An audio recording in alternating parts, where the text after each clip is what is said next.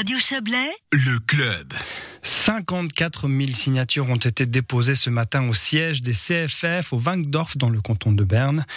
La pétition portée par les organisations Pro Vélo et Association Transport Environnement réclame que davantage de places pour les vélos dans les trains et réclame davantage de pour les vélos dans les trains et l'abandon de la réservation obligatoire pour voyager sur son deux roues ou avec son deux roues plutôt dans les trains.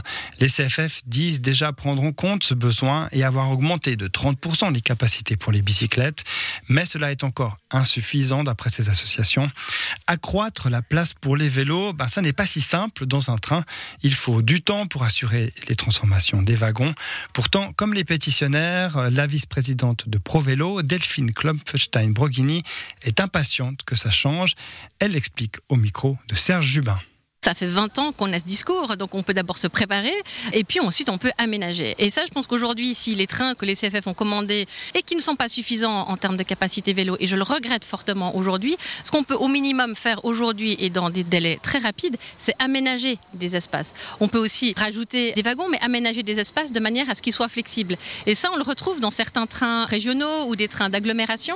Je sais qu'à Genève, notamment, le Léman Express est doté justement d'espaces avec une certaine flexibilité, ce qui est très intéressant parce que au moment où il y a beaucoup de monde, eh les sièges sont relevés ou sont utilisés par des passagers. Et puis, à d'autres moments, eh on peut mettre plus de vélos. Donc, il y a une sorte de flexibilité et c'est là-dessus qu'on peut jouer aujourd'hui, c'est-à-dire aménager l'intérieur des trains existants pour au moins pallier le problème auquel on est confronté. Mais à terme, les CFF doivent prendre en considération ces écueils que les cyclistes disent tous qu'on a envie de pouvoir mettre notre vélo dans le train facilement, sans réservation compliquée à travers des smartphones, payer encore une surtaxe comme si on était puni de prendre son vélo. On a envie d'avoir des espaces qui soient bien fichus, à cette place, et puis qu'on soit bien accueillis.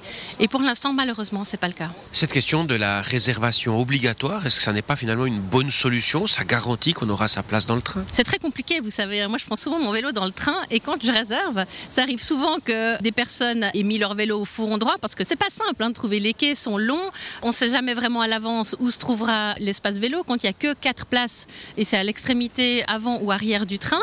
Et puis souvent, bah, des gens se trompent, ils vont à l'arrière au lieu d'aller à l'avant ou des gens ont réservé deux fois le fond endroit. Ou moi, ça m'arrivait des fois de réserver et je voulais ensuite déréserver parce que j'ai changé de programme. Extrêmement compliqué de déréserver ou alors, on nous conseille de ne pas le faire parce que finalement, mieux vaut perdre 2 francs et puis finalement, tant pis. Alors que finalement, la place est réservée et pas de vélo. La taxe pour mettre son vélo dans le train, c'est normal qu'on la paye? Non, moi je trouve pas du tout. C'est que, alors 2 francs, vous allez me dire, c'est même pas le prix d'un café, c'est pas cher, mais 2 francs, c'est 2 francs en plus du prix du billet. Le prix du billet, c'est une carte journalière à 14 francs, mais c'est 14 francs quand même.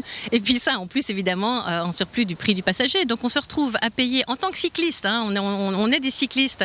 On œuvre aussi pour une meilleure qualité de vie et on a envie d'avoir des transports qui fonctionnent bien. Et bien on se retrouve à payer notre propre billet, ce qui est à peu près normal, évidemment. Le billet du vélo, alors évidemment, on, fait cet exercice, mais en plus, une taxe de réservation. Donc je trouve que c'est un peu le triple coût et je trouve que c'est pas une manière de promouvoir cette combinaison qui pourtant est la combinaison du futur.